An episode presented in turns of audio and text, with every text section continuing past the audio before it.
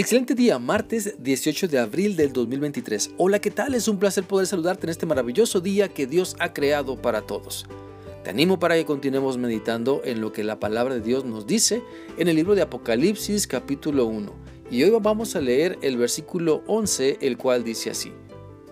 Que decía, yo soy el alfa y el omega, el principio y el último. Escribe en un libro lo que ves y envíalo a las siete iglesias que están en Asia a Éfeso, Esmirna, Pérgamo, Teatira, Sardis, Filadelfia y la Odisea. Por medio de este pasaje de la palabra de Dios podemos ver las primeras instrucciones que Cristo le da al apóstol Juan después de estar adorándole y escuchar su voz. Y lo que Cristo tiene que decirnos siempre es muy importante. Entendamos entonces que todo comienza y termina con Cristo. Él es el principio, Él es el final, Él es el alfa y el omega. Él controla el tiempo y el espacio.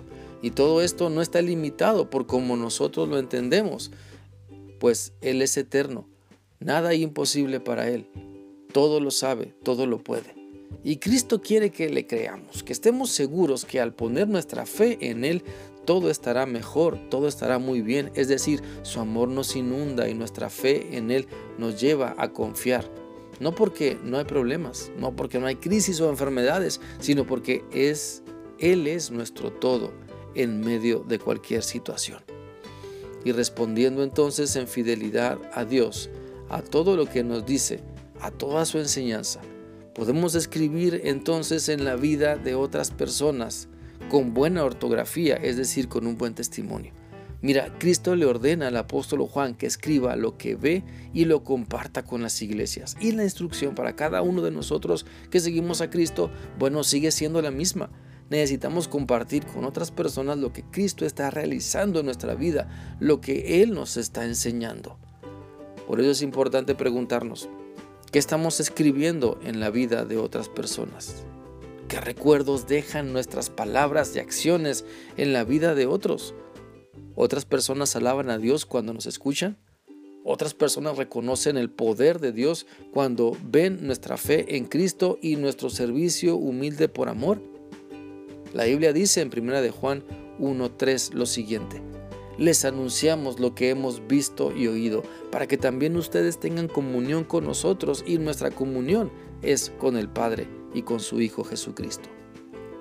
Siempre estemos dispuestos para anunciar lo que Cristo ha hecho, lo que su palabra dice, lo que sigue realizando en la vida de quienes le siguen con fidelidad, porque nuestro Señor se manifiesta siempre cuando le alabamos, siempre que le obedecemos, siempre que escuchamos lo que dice su palabra y nos decidimos a ponerla por obra. Seguramente conoces a muchas personas que necesitan saber que Dios les ama, que hay esperanza para su vida, que lo que han vivido no tiene por qué llenarles de amargura, porque si conocen a Cristo, Él puede cambiar su vida y llenarla de dulzura para que disfruten mejor todo lo que Él ha preparado. Compartamos entonces lo que Cristo nos está enseñando. Así como Él nos habla claramente y nos muestra su voluntad, también así seamos valientes, amorosos y llenos de fe en decirles a las demás personas que Cristo les ama, que tiene un plan maravilloso para su vida y que pueden cambiar su vida cuando le obedecen. Prestemos mucha atención entonces a lo que Cristo nos dice. Estemos dispuestos a compartir su palabra.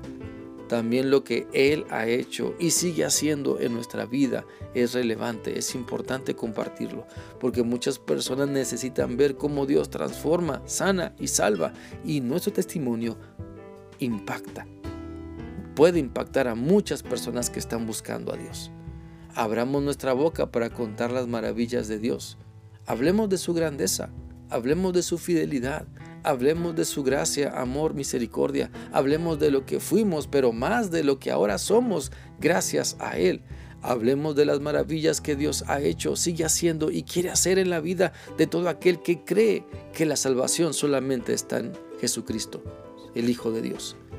La Biblia dice en 1 de Pedro 2.9 lo siguiente, pero ustedes son un pueblo escogido por Dios, sacerdotes al servicio del Rey, una nación santa y un pueblo que pertenece a Dios, quien los escogió para que anuncien las poderosas obras que ha hecho y los llamó a salir de la oscuridad para entrar en su luz maravillosa.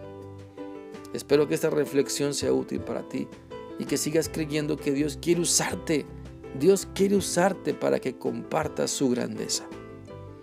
Estaré orando por ti para que puedas abrir tu boca y compartir las maravillas de Dios. Que sigas teniendo un bendecido día. Dios te guarde siempre. Hasta mañana.